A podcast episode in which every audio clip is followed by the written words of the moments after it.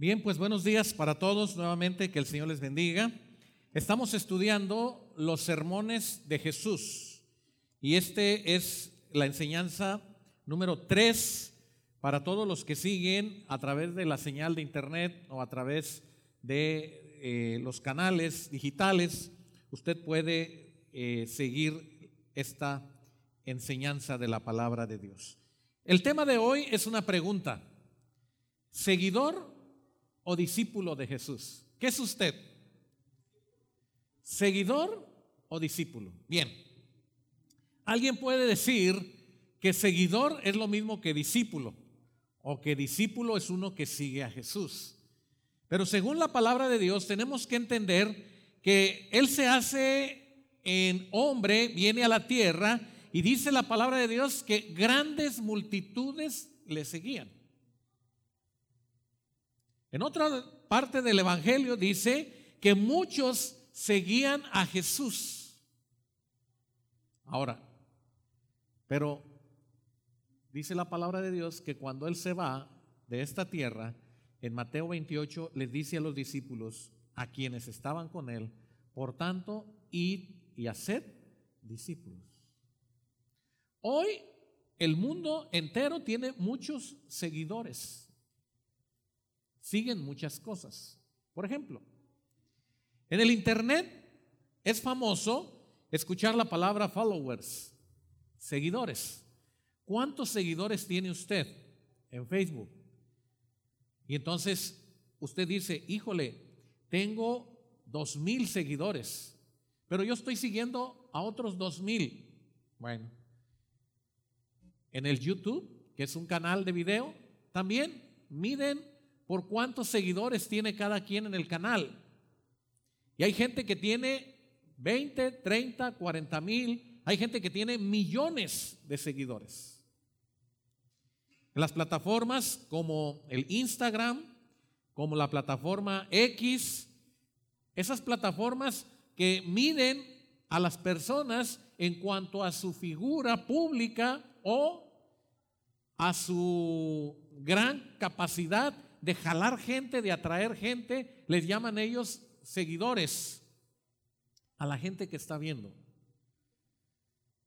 Y algunos sueñan con tener cientos, miles de seguidores. La palabra de Dios dice que un día el Señor Jesús tuvo que alimentar a más de cinco mil personas. Pregunto, ¿serían seguidores o discípulos? ¿Y cómo sabe usted?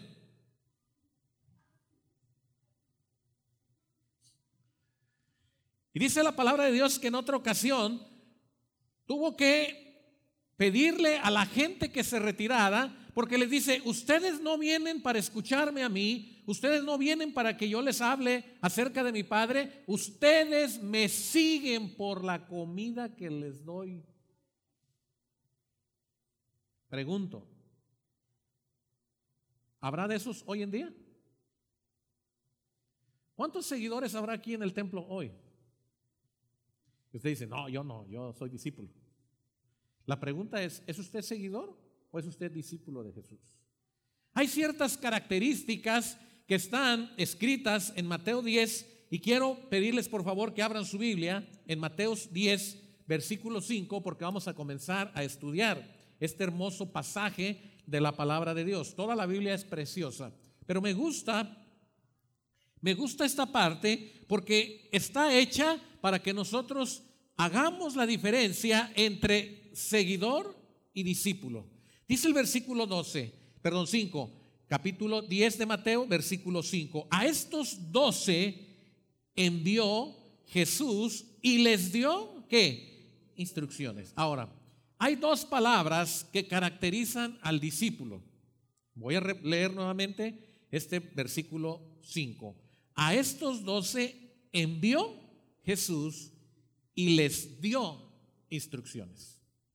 Hermanos, las personas que son discípulos de Jesús son enviados. Si usted es un discípulo de Jesús, usted ha sido enviado por Él. ¿A qué? Eso lo vamos a ver más adelante. Pero si usted no es discípulo de Jesús y usted solamente es seguidor de Jesús, usted no sabe ni qué es lo que quiere Jesús. Entonces hay una gran diferencia. El discípulo recibe instrucciones de lo que tiene que hacer. El seguidor, no.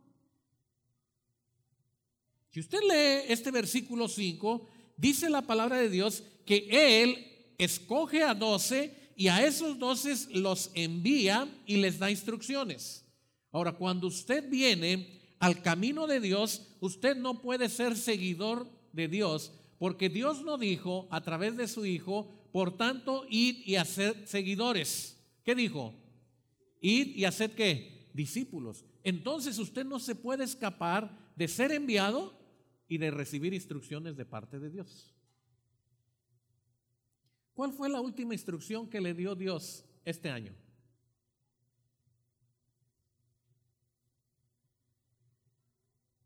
Bueno, se la puse muy difícil. ¿Cuál fue la última instrucción que le dio Dios los últimos seis meses a usted?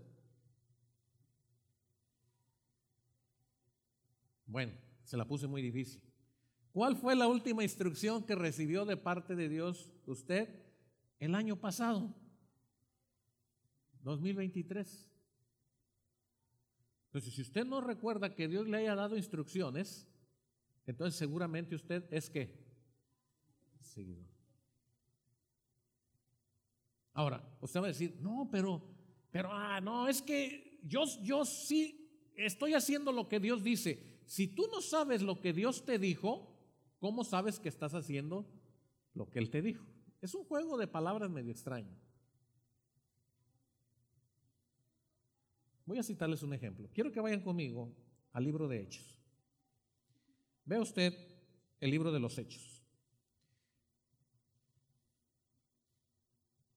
Ahora, cuando usted ve conmigo el libro de los Hechos, capítulo 8, usted va a ver una característica de un discípulo, no de un seguidor. Bien. ¿Ya lo tiene? Versículo 14.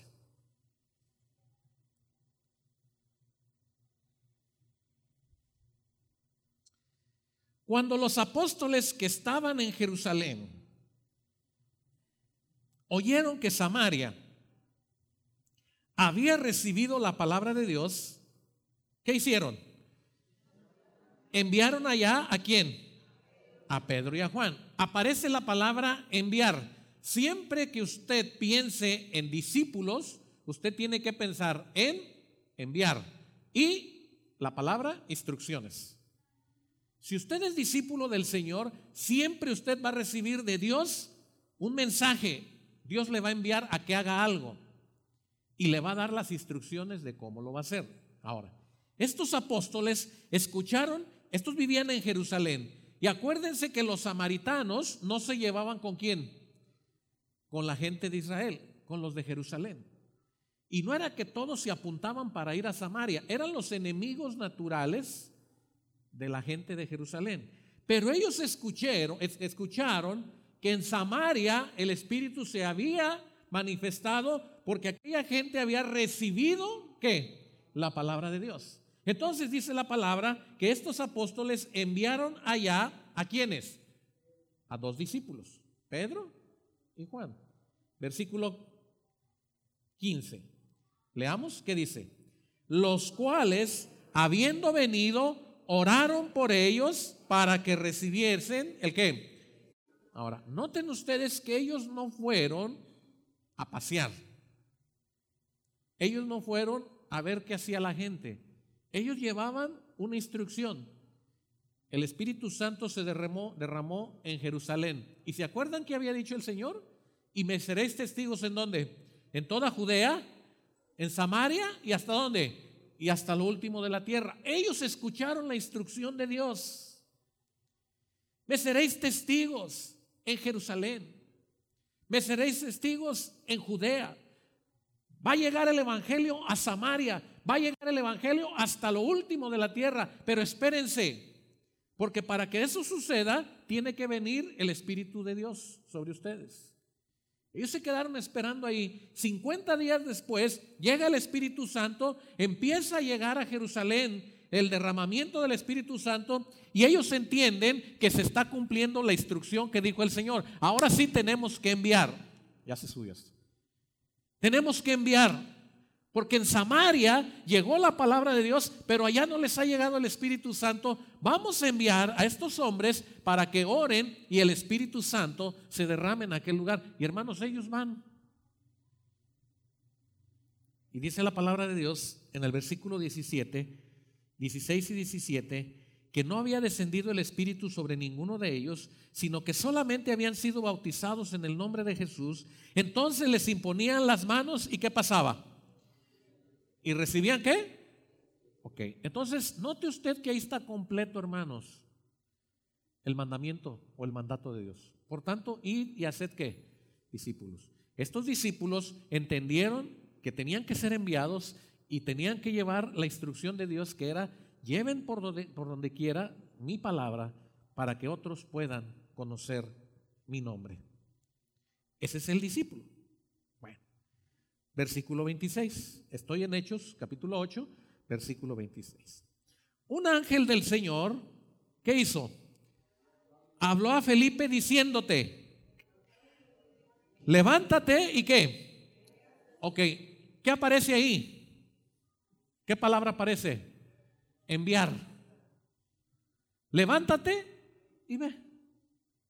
Noten que Dios está dándole órdenes a sus discípulos. Porque el discípulo tiene que cubrir esa característica, ser enviado y recibir una instrucción. Ahora vamos a ver la instrucción. Ve hacia el sur por el camino que desciende de Jerusalén a Gaza, el cual es desierto. Entonces él se levantó y qué? Y se fue. Y sucedió que un etíope, eunuco, funcionario de Candace, reina de los etíopes, el cual estaba sobre todos sus tesoros, había venido a Jerusalén para adorar, volvía sentado en su carro y venía leyendo qué. Ahora, note usted que aparece la instrucción de Dios. Y el Espíritu dijo a Felipe, acércate y qué, y junta ese carro. Enviado y recibiendo instrucciones de quién? De Dios. Por eso yo le pregunto esta mañana, hermano, si usted es seguidor de Jesús, no está siendo enviado ni está siguiendo instrucciones de nadie, porque usted es seguidor. Pero si usted es discípulo, usted está siendo enviado por el Señor y está recibiendo instrucciones de lo que tiene que hacer. Y si usted no tiene instrucciones de parte de Dios, no está haciendo la voluntad de Dios, está haciendo su voluntad. Por eso le preguntaba cuándo fue la última vez que Dios le dijo que hiciera algo. Es que Dios no me habla. ¿Ha ido usted a la presencia de Dios a dejar que Dios le hable? Porque muchas veces vamos a la oración y nada más nosotros hablamos. No dejamos que Dios hable. Entonces, vamos a buscar a Dios para que Él haga lo que nosotros queremos. Y muy pocas veces vamos nosotros a decirle, Señor, ¿qué quieres que yo haga? Ahora, esto no es un mito. Esto no es un sueño. Esto no es algo sobrenatural. Esto es real, hermanos. Si tú quieres que Dios te diga qué tienes que hacer, pregúntaselo y te va a contestar. ¿Cuántos dicen amén? Pero no nos atrevemos a preguntarle a Dios porque cuando Dios te dice que hagas y no lo haces, cuidado porque te vas a enfrentar a la justicia y a la ley de Dios. ¿Quién recibió mensaje e instrucciones y no lo hizo? Jonás. Levántate y ve a dónde. A Nínive. Y anúnciales que voy a destruir la ciudad. Y se levantó y fue y anunció. No, sacó un boleto para Tarsis. El discípulo tiene bien claro, hermanos, que está haciendo lo que Dios le dijo, no lo que Dios no le dijo. Y he contado en otras ocasiones he contado cómo muchas veces nosotros hacemos nuestra voluntad creyendo que estamos haciendo lo que le agrada a Dios. Y no. Estamos haciendo lo que, usted y yo creemos que es bueno, pero no es lo que Dios le mandó. ¿Quiere ejemplo de esos? Bueno, le voy a poner un ejemplo. Claro. Está un hombre llamado Abraham que está desesperado porque no tiene familia. Y es viejo. Y dice, me voy a quedar sin conocer mi sangre y no voy a tener a quien poder dar mi bendición y que Él continúe con mi descendencia hacia adelante. Y Dios ve el corazón de Abraham y ve que está en aflicción, pero su mujer apura a Abraham y le dice, Abraham,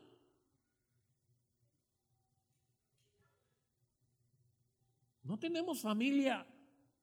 Ya eres viejo. Ya la máquina de bebés se va a empezar a fallar. Y, necesitamos hacer algo. Y Dios está viendo. Entonces Dios habla con Abraham y le dice, mira Abraham, de cierto te digo, que a ti te daré una descendencia que si tú puedes contar las estrellas del cielo, así de ese tamaño va a ser tu descendencia. Si tú puedes contar las, la arena del mar, de ese tamaño será de tu descendencia. Yo te prometo que sobre ti construiré una nación tan grande que no va a poder ser contabilizada. Eso le dice Dios a Abraham. Entonces, ¿qué espera Dios de Abraham? Que Abraham sea su qué? Su discípulo. Y el discípulo entonces es enviado y ya tiene la instrucción. Dios me va a dar familia. Esa es la instrucción que recibe Ahora vamos con Sarita. Y Sarita dice, ¿cuándo? ¿Ya? Ya, ya no voy a, ya los ojos se me están cerrando. ¿Cómo le voy a hacer para cambiar los pañales? Bueno, eso no dice la Biblia. Ya no voy a poder cargar al bebé, ya no lo voy a poder bañar, ya no lo voy a poder alimentar. Y ella tiene un plan B. Y le dice, mira, aquí está una de mis siervas una de mis incondicionales, una mujer buena, una mujer bondadosa, y por qué no tienes tú acercamiento con ella porque yo soy estéril y no puedo tener un hijo. Y dice Abraham, bueno, no es mala idea. Dios, ¿tú cómo ves? Yo me la mandaste, Señor. ¿Acaso será ella? Y Dios no abre la boca.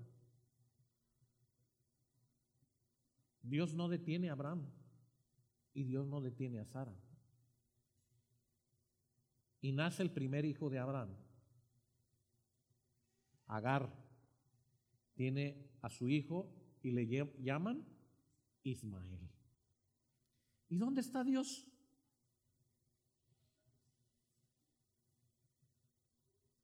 Señor, gracias por este hijo. Y el Señor dice, que está bien, pero no es el que yo te voy a mandar. Señor, este hijo te lo consagro. Sí, pero no es el que yo te voy a mandar.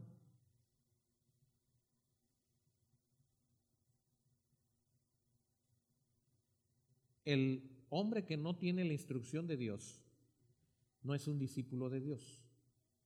Si usted revisa conmigo Hechos capítulo 8, dice que el Espíritu le dice a Felipe, acércate y qué? Y júntate a dónde?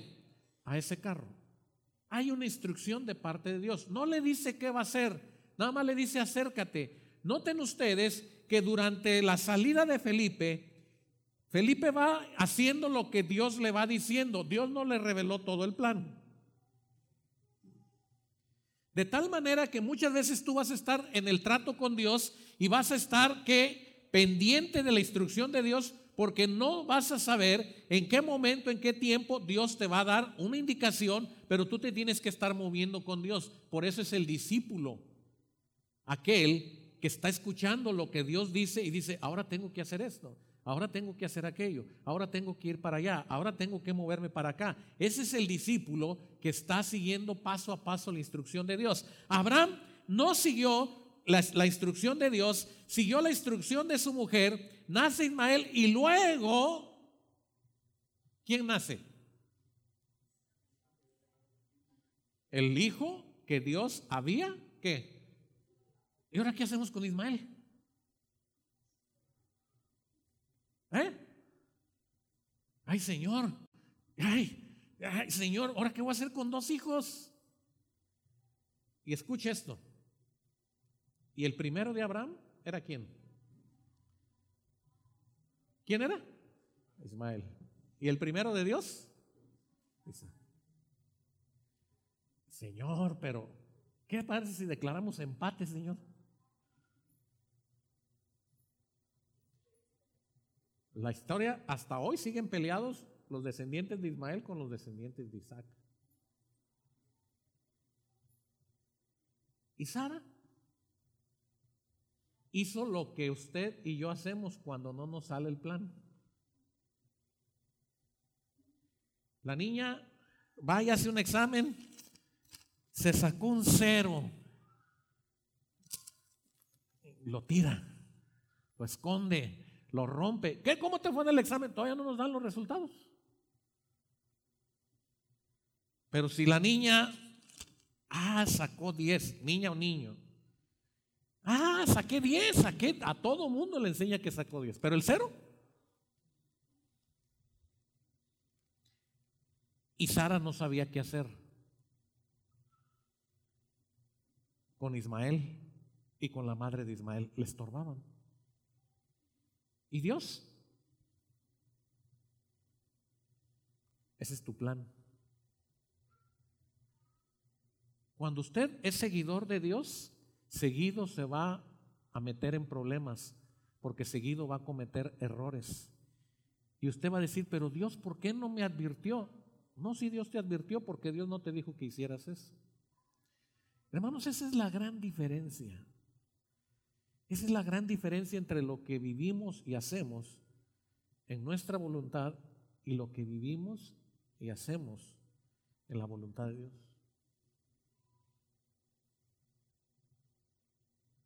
Seguido tenemos que estarnos preguntando, ¿qué es lo que quiere Dios que hagamos? ¿Qué es lo que quiere Dios que hagamos?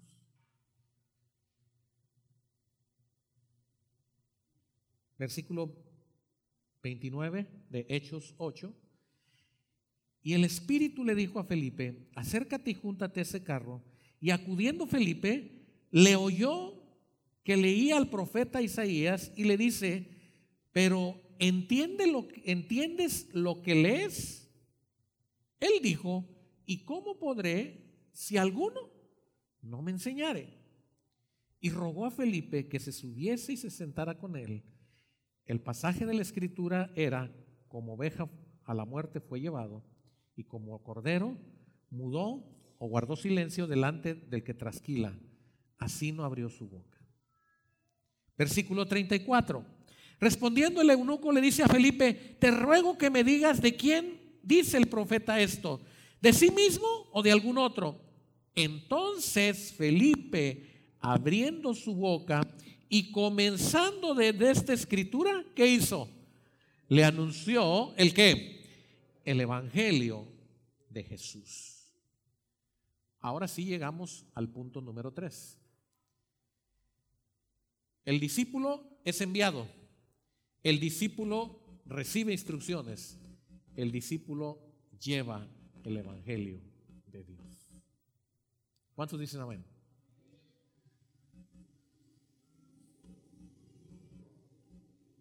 ¿Sabe usted por qué no es evidente que, que estamos recibiendo la instrucción de parte de Dios? Porque cuando recibimos la instrucción de parte de Dios, usted puede decir, esta semana a 10 personas, a 12 personas, les comuniqué del Evangelio de Dios. Siempre el objetivo de Dios con usted va a ser que usted vaya para que la gente le conozca. Porque usted trae lo que el mundo necesita. De tal manera que el discípulo siempre cuando se encuentre en una acción de parte de Dios, Dios lo que va a querer es revelarse a través de sus acciones Por eso Pedro, por eso Pablo, por eso la carta a los hebreos, por eso el evangelista Juan, por eso todos dicen, es necesario que ustedes hablen, es necesario que ustedes no se queden callados, es necesario que el Evangelio se reciba, porque ustedes van a ser la sal de esta tierra, porque ustedes son escogidos como reyes y sacerdotes para que anuncien las virtudes de aquel que les llamó de las tinieblas a la luz. Ese es el objetivo, hermanos. El objetivo no es para ver a quién puedes tú ayudar y hacer el bien. Eso es la añadidura. Mas buscad primeramente el reino y el reino te obliga a que tú lleves el evangelio de quién? De Cristo. El etíope recibe a Jesús y vean el versículo 40. Felipe pasaba y anunciaba el evangelio en dónde? En todas las ciudades. En todas las ciudades. Quiero que regresen conmigo a Mateo 10, donde iniciamos esta mañana.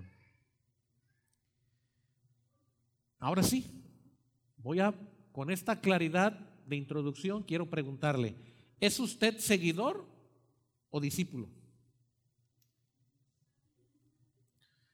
Ah, ya no sabe ni qué contestar. Bueno, vamos a ver.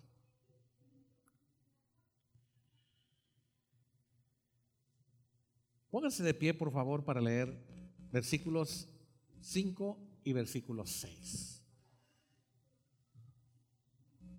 Leamos todos juntos. ¿Qué dice? A estos doce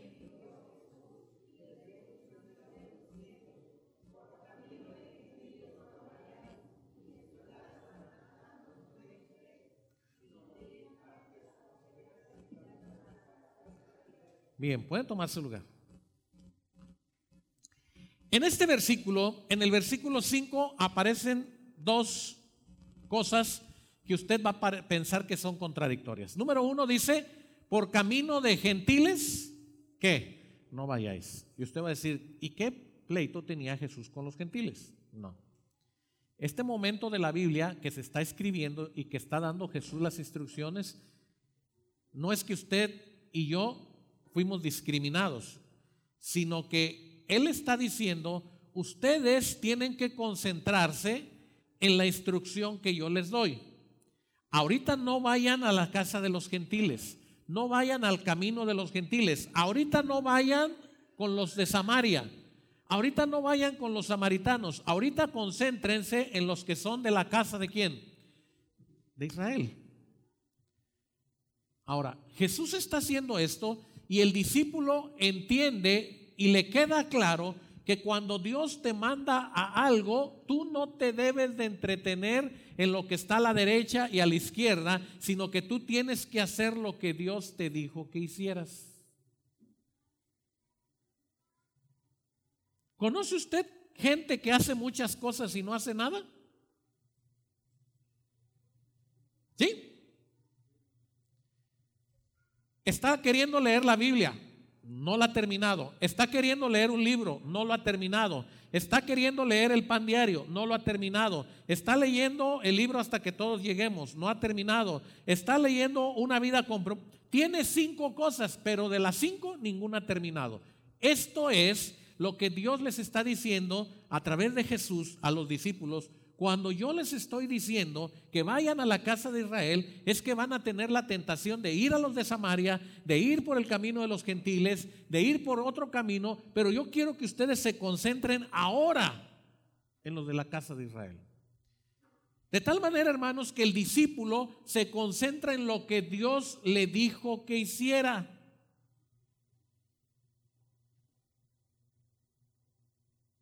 El discípulo está bien atento a cumplir lo que Dios le está diciendo, porque si no cumple la instrucción como Dios le está diciendo, entonces va a tener problemas.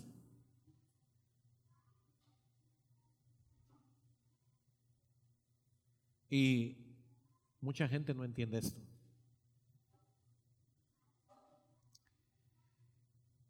Y usted conoce la historia. Usted conoce la historia de aquellas mujeres que estaban esperando al esposo y tenían necesidad de tener sus lámparas listas para cuando llegara quién. Pero alguien se quedó fuera del plan. ¿Qué le pasó? Se le acabó el aceite. Hermanos, cuando no nos concentramos en lo que Dios nos está pidiendo y hacemos cosas que Dios no nos está pidiendo, finalmente no estamos haciendo nada como discípulos, solamente estamos siendo seguidores. Por eso yo les preguntaba si ustedes recibieron una instrucción reciente de parte de Dios. Porque si la recibieron, yo les preguntaría, ¿y ya terminaron lo que Dios les dijo que hicieran? ¿Saben cuántos años duró Noé construyendo el arca? ¿Cuántos años duró? ¿Quién da más? El hermano dice que 120. ¿Quién está de acuerdo con el hermano? Nadie, hermano. No tiene seguidores usted. Hermanos, pasó más de un siglo desde que Dios le dijo a Noé, construye el arca. Ahora imagínense a Noé diciendo, es que ya van 100 años y yo ya estoy haciendo un infonavit aquí para mis hijos, para mis nueras, y estoy haciendo una lancha, estoy... Y el Señor le dijo, construye un arca. Y se pasó más de un siglo, más de 100 años, construyendo el arca. ¿Y saben qué decía la gente? Burla, menosprecio. Ah, ya se le olvidó a Dios, a tu Dios ese que dices que va a hacer llover. Aquí te tiene nada más, tontamente haciendo tú un arca. Ni hay nubes, ni hay nada. Pero Noé sabía que tenía que terminar porque un día iba a venir el agua. Ahora imagínense esta escena. El diluvio cayendo y Noé diciéndole al Señor, Señor, ¿cómo es posible? Estás viendo que no está terminada el arca, estás viendo que... El Señor decir, oye, te pusiste a hacer otra cosa.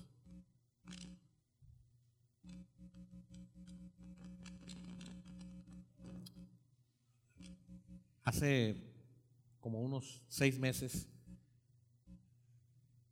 estábamos tocando aquí en la iglesia y en mi dispositivo estaba buscando la partitura, las notas de lo que se iba a tocar. Y entonces me desconcentré por un momento por estar buscando para tratar de ganarle tiempo ¿sí? Y entre lo que buscaba y mi dedo marcó y se fueron varias hojas. Y cuando el hermano contó y que teníamos que tocar, yo no sabía ni dónde estaba. Tan malo es la prisa como la flojera. Tan malo es querer ir tan rápido como ir tan despacio. Dios te pide un justo equilibrio. Cuando terminamos de cantar, yo nunca hallé las notas del canto que iba a tocar. Me la pasé tocando lo que me acordaba que tenía que tocar.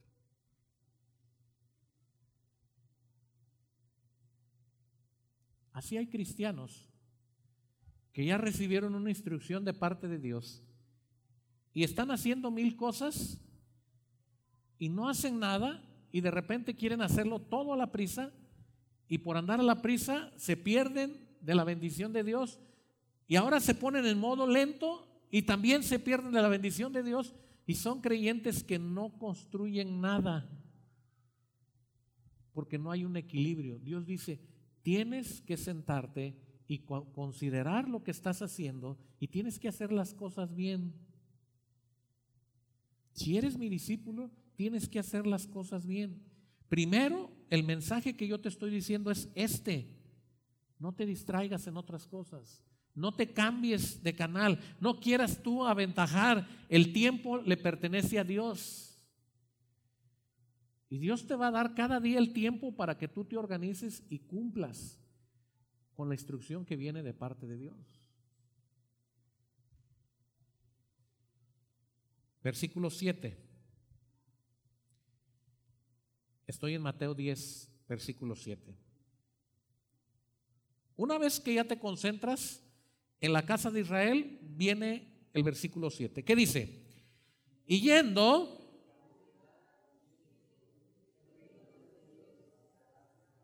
leamos otra vez el versículo 7. ¿Qué dice?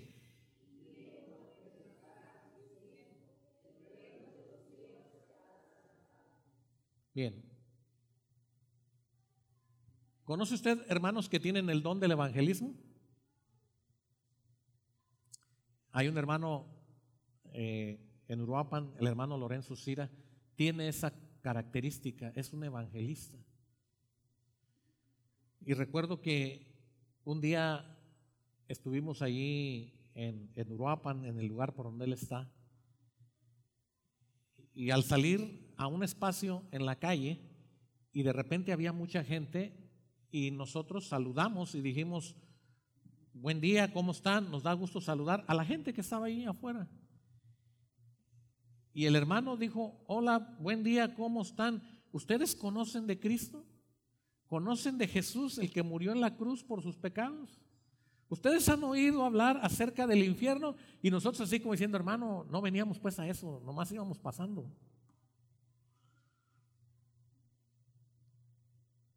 Y nos tuvimos que detener con el hermano.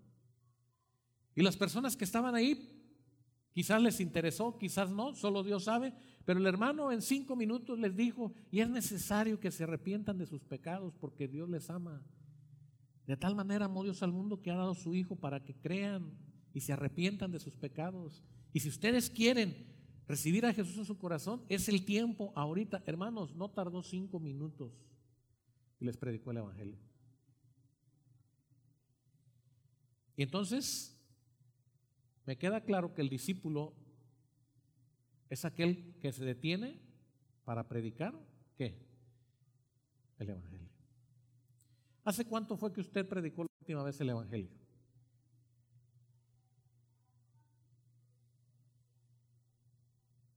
¿Cuándo fue la última vez que usted le dijo a una persona que si no buscaba a Jesús podía ir al infierno?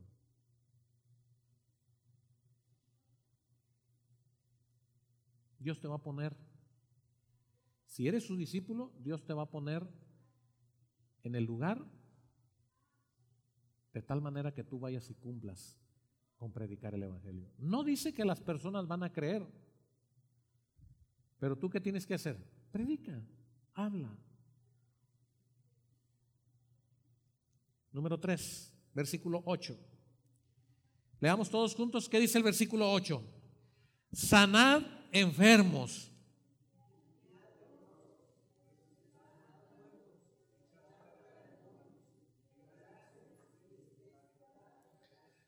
Y algunos empiezan por ahí.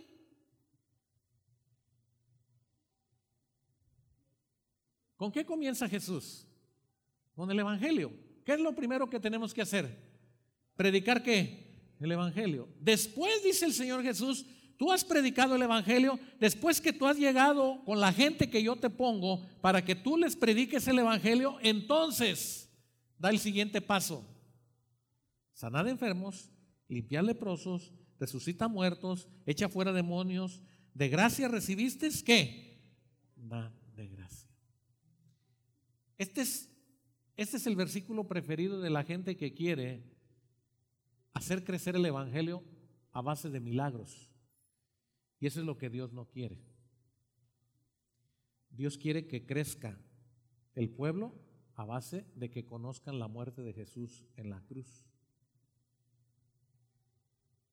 Porque cuando la gente recibe sanidad, porque cuando la gente recibe milagro, porque cuando la gente recibe comodidad, inmediatamente se olvida.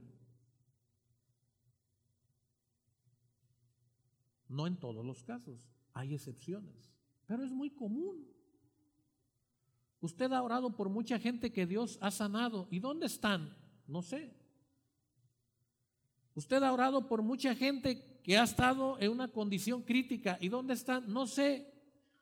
Pero ya Dios les dio el favor, ya Dios actuó sobre ellos, ya Dios respondió.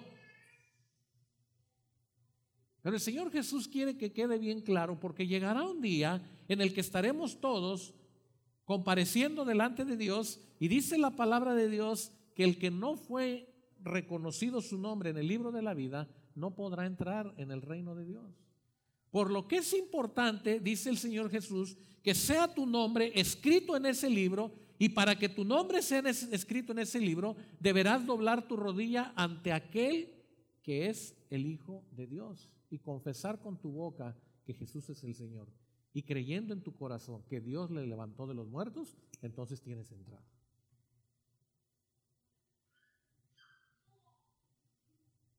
A veces nosotros hemos gastado el tiempo en buscar la salud y el favor de Dios para los incrédulos. Y esa no es la voluntad de Dios. El Señor dijo, predica el Evangelio. Y cuando estés predicando el Evangelio, entonces sana enfermos, limpia leprosos, resucita muertos, echa fuera demonios, para que vean que yo te mandé. Ese es el orden de Dios. Vea usted, quiero que vaya conmigo, libro de Éxodo. La Biblia no es un libro de casualidades. Éxodo 4. Dios le dice a Moisés, ¿Moisés es seguidor o discípulo? ¿Cómo sabe usted eso? Porque fue enviado y recibió instrucciones y obedeció. Discípulo. Bien, ya tienen palomita. Versículo 1. Entonces, está recibiendo Moisés las instrucciones.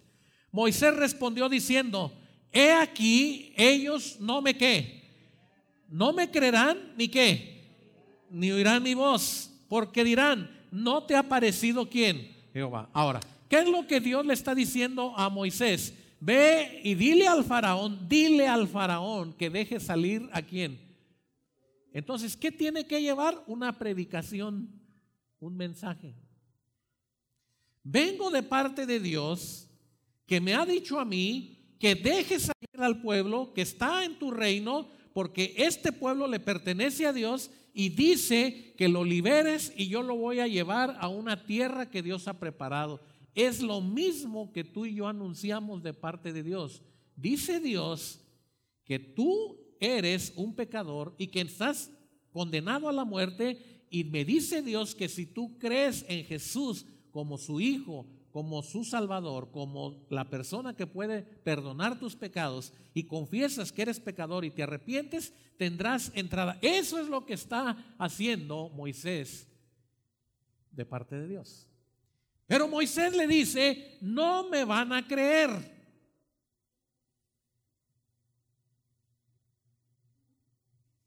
Y Jehová le dice, versículo 2, ¿qué es eso que tienes en dónde? En tu mano. Y él respondió, ¿una qué? Él le dijo, échala en tierra.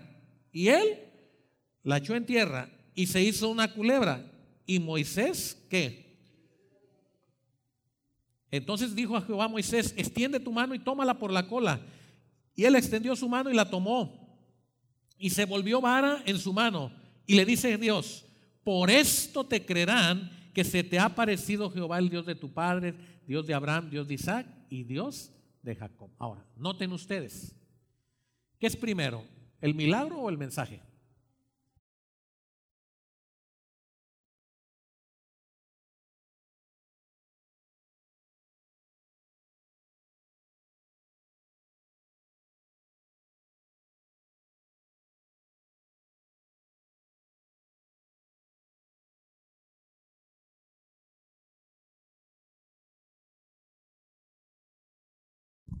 Primero es el mensaje.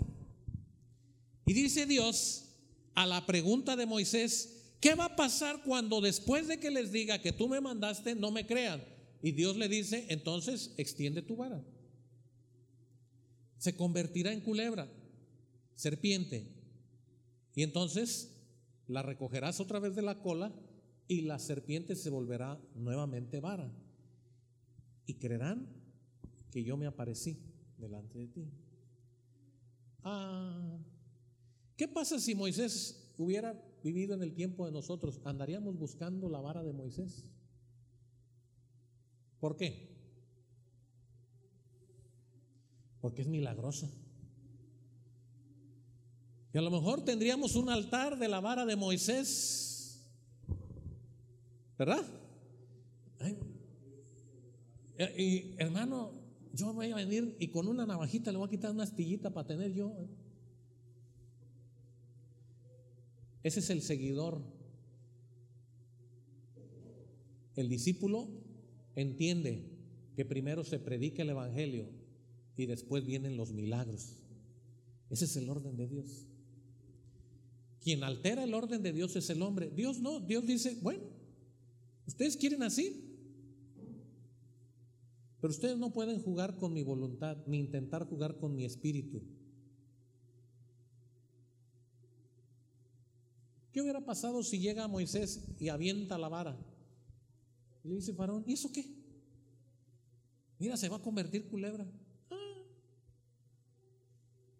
Pero Moisés primero fue y entrega el mensaje de parte de Dios. Regresamos.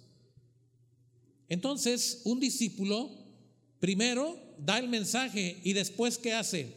Intercede por las necesidades de las personas.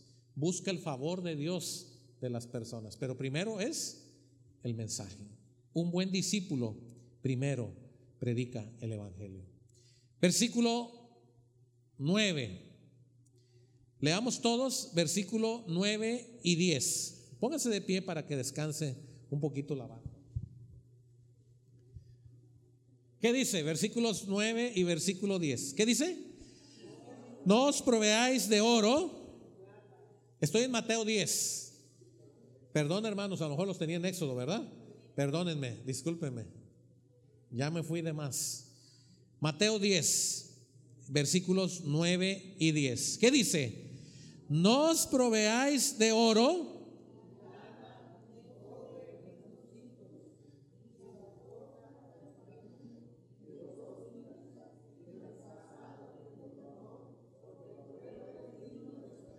Otra vez, versículo 9, versículo 10. Leamos qué dice.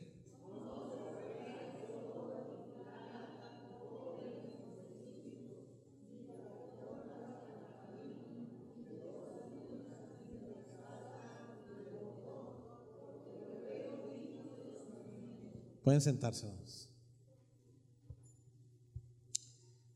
Las hermanas, las mujeres, las damas, las señoras, tienen una virtud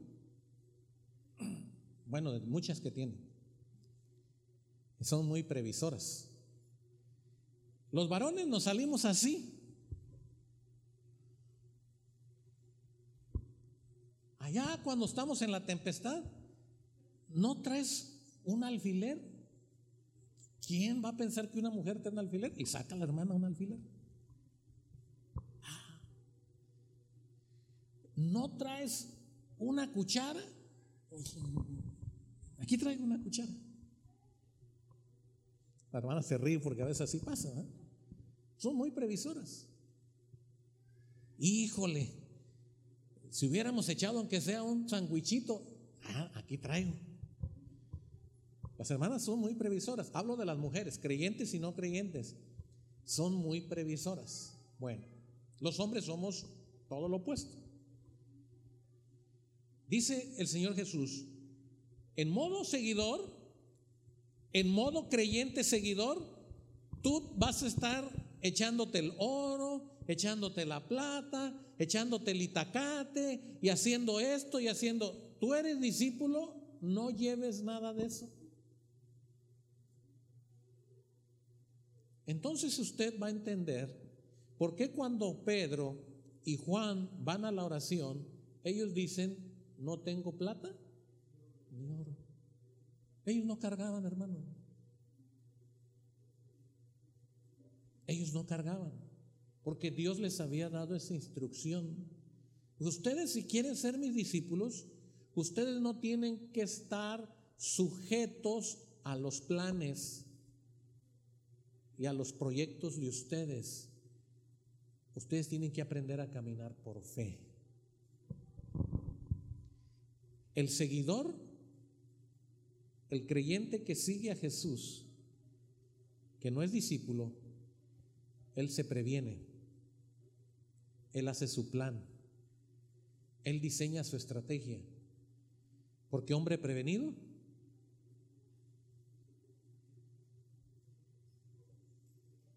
y camarón que se duerme. Ay, hermanos, saben mejor que la Biblia. Pero Dios dice, usted confía en mí.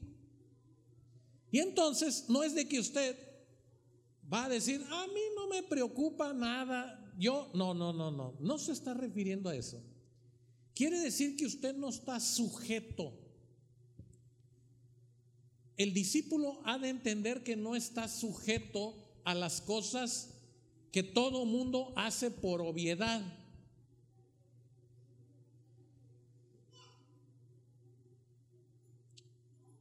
Uno de los momentos cruciales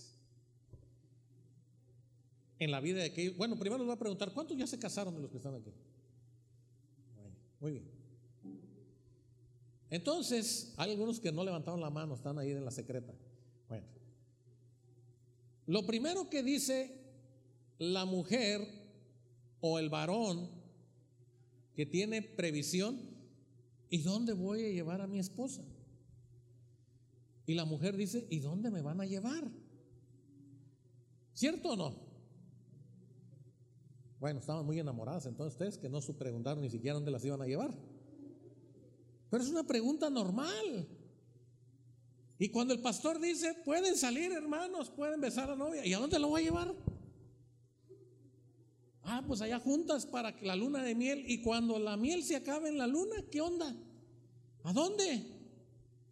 Y el varón lleno de fe le dice, tú no te preocupes, ay Dios dirá. Y usted dice, amén. ¿Eso es lo que dice aquí el versículo? No. No, eso no es lo que dice aquí el versículo porque Dios no está hablando de eso. Dios está hablando del terreno espiritual, del terreno del discípulo, del terreno en el que Dios se va a mover. Usted escuchó hace un momento que Dios le está diciendo a Felipe, vas a ir rumbo a ese camino y no, Felipe no dice, ay Señor, ¿cuánto dinero llevo? No. Dios dice, tú vas. Señor, ¿y cuánta ropa llevo? Dime para cuántos días hago la maleta. No. Eh, tú vas. No, Señor, pero mira, a ver, yo me cambio en la mañana, me cambio en la tarde y hasta pijama en la noche. ¿Cómo? Necesito que me digas cuántos días. Cuando el Señor te encarga algo que es para Él, el Señor te está diciendo, tú no te preocupes ni por dinero, ni por ropa, ni por comida yo te voy a sustentar, porque tú vas en mi plan, no en tu plan. Solo el hermano dijo amén. ¿Cuántos dicen amén? En el plano espiritual, hermano, tú te mueves por fe. En el plano material, si usted no se ha casado y se va a casar, sí busque dónde va a llevar a su esposa. En el plano espiritual nos movemos por fe y decimos, ¿Y cuántos cristianos cree usted que van a escuchar la palabra de Dios por internet? No sé. Dios me dijo que lo hiciera. ¿Y por qué usted le está predicando a su abuelo? No sé. Dios me dijo que le dijera. Yo no sé. Usted y yo en el plano espiritual no necesitamos seguridad material. Necesitamos la seguridad de Dios. Tú eres mi seguridad. Pero no. Muchas veces en el plano espiritual no es así. ¿Sabe hoy? ¿Sabe hoy cómo funciona muchos de los misioneros? Muchos de los misioneros que quieren servir a Dios primero se aseguran de que haya casa, de que haya carro, de que haya un buen sueldo. Y no estoy hablando que esto sea malo. Pero entonces ya es un trabajo, ya no es un llamado de Dios. Porque cuando Dios te llama, tú no te vas a preocupar por las cosas, porque el reino de Dios funciona de una manera diferente a como nosotros la hacemos. Cuando Dios te llama, hermanos, al ministerio y Dios te pone en el ministerio de servir como discípulo, Dios se va a encargar de lo demás. Cuando tú estás buscando trabajo, entonces seguramente estás yendo en contra de la voluntad de Dios. Porque el Señor te dice, tú no te preocupes de esto, yo te voy a suplir.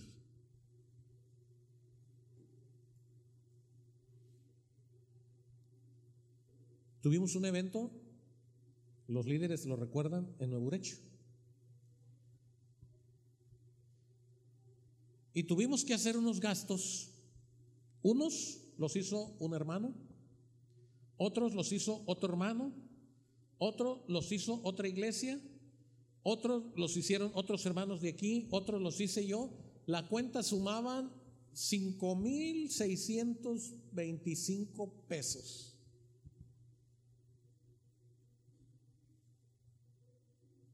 Pero el evento se hizo para la gloria de Dios.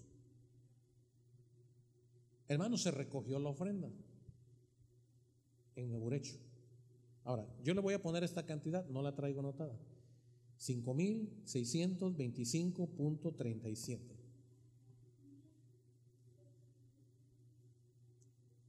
Y cuando el hermano Jorge contó la ofrenda, la ofrenda eran 5.630 pesos.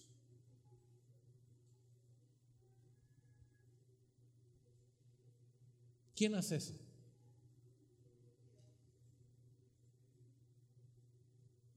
Pero nuestra voluntad no hubiéramos hecho porque decimos, no, pues es que no hay dinero, porque primero pues necesitamos que el Señor nos mande una ofrenda.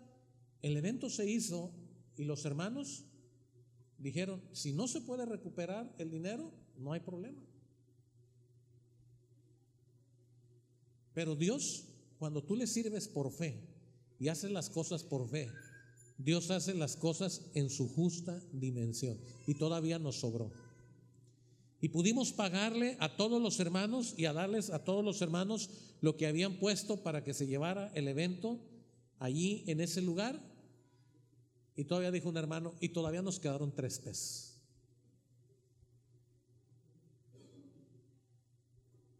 No llevéis oro, ni plata, ni cobre en vuestro cinto Termino. El tiempo me ha ganado. Puestos de pie, versículo 11, 12 y 13. Leamos todos juntos Mateo 10. ¿Qué dice? Leamos. O aldea donde entréis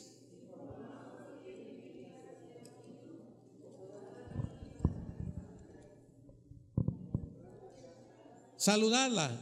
Y si la casa fuere digna, mas si no fuere digna, 14. Y si alguno no recibiere,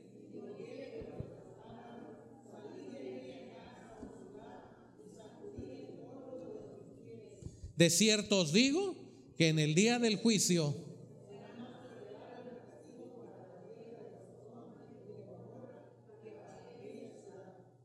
pueden tomar su lugar. Y aquí, aquí el Evangelio nos está diciendo algo muy puntual. Y esto tiene que ver con el tiempo de Dios y con el pueblo de Dios. Habla de ciudad, habla de casa, habla de recibimiento, habla de paz, habla de gozo, habla de mensaje, habla de polvo. Son muchos elementos que no voy a mencionar en este momento. Pero lo voy a resumir de la siguiente manera. El que es discípulo del Señor está buscando un lugar donde pueda entrar.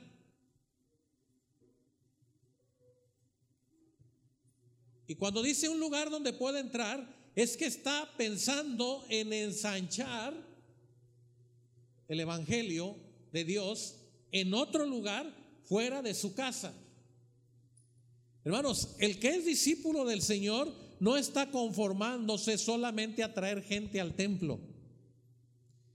Está pensando en plantar una iglesia, una congregación en otro lugar donde hay necesidad. Si bien es cierto que nosotros traemos gente a la casa de Dios, pero muchas veces Dios en su plan no es que tú traigas a la gente. Quizás Dios lo que te está pidiendo es que levantes una congregación ahí. Y lo que está diciendo en este versículo es que cuando tú encuentras un lugar digno, cuando tú encuentras un lugar donde la gente te recibe con alegría, con gozo y quieren escuchar de la palabra de Dios, el Señor te dice, detente ahí. Detente ahí. Y trabaja con ellos. Y vas a encontrar, vas a encontrar que todo lo que yo tengo para esa casa se va a lograr a través de tu trabajo, de tu ministerio, de la obra que tú hagas, porque el discípulo está pensando en cómo hacer crecer el Evangelio en ese lugar. Pero Dios dice, pero si tú encuentras rechazo, pero si tú encuentras que no hay interés, que la gente no quiere nada, dice, sacudid el polvo de qué? De vuestros pies y vete. Si no quieren recibir, por eso el Señor dice que en aquel día será más tolerable el castigo para Sodoma y Gomorra que para la gente que no te quiso recibir. Dicho en otras palabras, hermanos, el discípulo siempre va a tener ganas de plantar palabra de Dios fuera del templo para que haya otro lugar de reunión. La iglesia cristiana evangélica tiene que tener el deseo de plantar más iglesias, de buscar la manera de que el reino de Dios se extienda y haya más, y haya más, y haya más, y haya más, y haya más. Estuve en Guatemala el año pasado y uno de los hermanos que pude saludar, le preguntaba que su iglesia, cuántas iglesias había plantado. Y me dice, hermano, hemos plantado 17 iglesias. Bien por los hermanos. ¿Usted y yo cuántas iglesias hemos plantado? Bien por los hermanos. Dice, y tenemos tres que están ahí como, decimos, como potrillo recién nacido que todavía no se puede parar.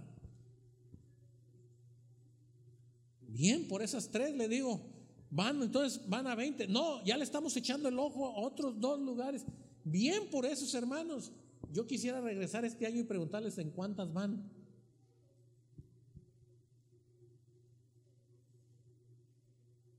Ahora, ¿creen ustedes que sea esa la voluntad de Dios? Sí, hermanos. Por tanto, id y qué? Discípulos. Y me seréis testigos en Jerusalén. Ese es el deseo de Dios. ¿Y usted y yo qué estamos haciendo? Tomándonos un descanso. Ay, hermano, es que la, última iglesia que construimos nos dio un trabajo que estamos descansando. Y el diablo no descansa. Anda como león rugiente buscando a quien devorar. El discípulo tiene mente de ensanchador, de crecimiento, de llevar el Evangelio a otro lugar. Y aquel que se está proponiendo llevar el Evangelio a otro lugar, Dios dice, este es mi discípulo. Finalmente, El creyente asiste a una iglesia. El discípulo entiende lo que es una iglesia. El creyente busca que lo animen. El discípulo siempre está buscando a quien animar y motivar para que siga en el camino de Dios. El creyente reclama la visita. ¿Por qué no me han visitado? El discípulo está esperando a quien visitar y tiene deseos de ir y visitar a otro hermano, otra hermana. El creyente, el seguidor, piensa solamente en que me tienen que servir, se tienen que preocupar por mí, tienen que preguntar por mí. El discípulo, más bienaventurado es dar que recibir y siempre está sirviendo. El discípulo es una persona que obedece y actúa ante el mandato de Dios. El creyente murmura. El seguidor, que es solamente seguidor y creyente, murmura y cuestiona por qué Dios nos manda hacer eso. El creyente lee la palabra. El discípulo no solamente la lee, la enseña y la obedece. El seguidor de Jesús espera que oren por él. El discípulo ora por los demás. El seguidor de Jesús espera que le asignen tareas y le digan qué hacer. El discípulo siempre está haciendo algo y busca hacer más para el Señor. El seguidor solo busca sobrevivir, mantenerse de pie. El discípulo está buscando cómo ayudar a que otros se mantengan de pie juntamente con él. Para el seguidor de Jesús se entrega en partes. Para el discípulo de Jesús es una rendición total y se entrega todo. Para el seguidor de Jesús, Jesús es su Salvador. Para el discípulo, Jesús es su Señor. Heme aquí, Señor. Envíame a mí. Para el seguidor de Jesús, solamente suma.